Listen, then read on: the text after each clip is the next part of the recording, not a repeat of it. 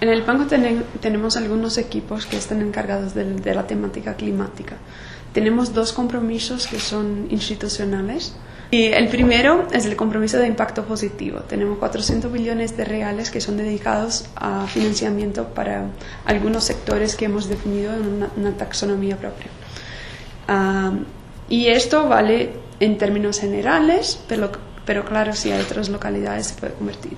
Otro es el net zero que es para hasta 2050 seremos net zero. Pero la forma de sermos net zero tenemos que trabajar con la agenda climática con todos nuestros clientes. Y para eso tenemos algunos equipos que trabajan con esto. Tenemos un equipo de plane, planeamiento, ¿se dice? Eh, planeación. Planeación, ESG, que trabaja encargada de, de hacer la, conexión con todos los departamentos del banco.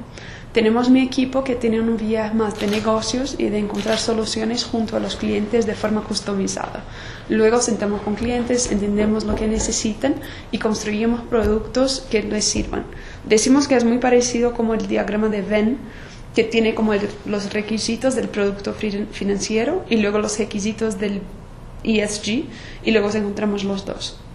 Y mi equipo también trabaja y discuto mucho la parte de descarbonización de los clientes, qué hay que hacer en cada sector, qué hay que hacer con cada compañía, a depender de la estrategia de negocios de cada uno. Y luego hay también un equipo llamado Nuevos Negocios que está en nuestra tesorería, que está más encargada de la parte de carbono como en negociación. Entonces, tenemos dos otros proyectos del banco. El primero es uno que se llama Biomas, que fue anunciado en la última COP, que es la conferencia de las partes de la UN, y es una empresa llamada Biomas que hemos criado junto a Susano, que es una empresa de Pop and Paper, Marfrig, Vale, Habobank y Santander. Esta empresa va a ser dedicada a la conservación y restauración de florestas en Brasil.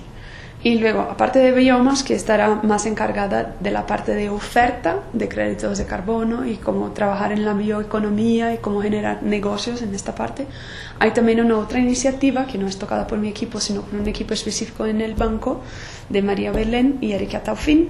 Y este equipo está encargado de un proyecto que se llama Carbon Place. Carbon Place va a ser una plataforma de negociación de créditos de carbono esta plataforma fue creada inicialmente en 2019 junto a CIBC de Canadá, NAP de Australia y NatWest de UK y luego agregamos otros bancos más como por ejemplo BBVA, Sumitomo, UBS, BNP, que es la idea, tener una plataforma de negociación de estos créditos, a ver quién compra, por cuánto compra. Entonces, como sabemos que el mercado de carbono va a ser algo global y todos los países tendrán su papel, Brasil tiene el potencial de ser un grande proveedor de estos créditos.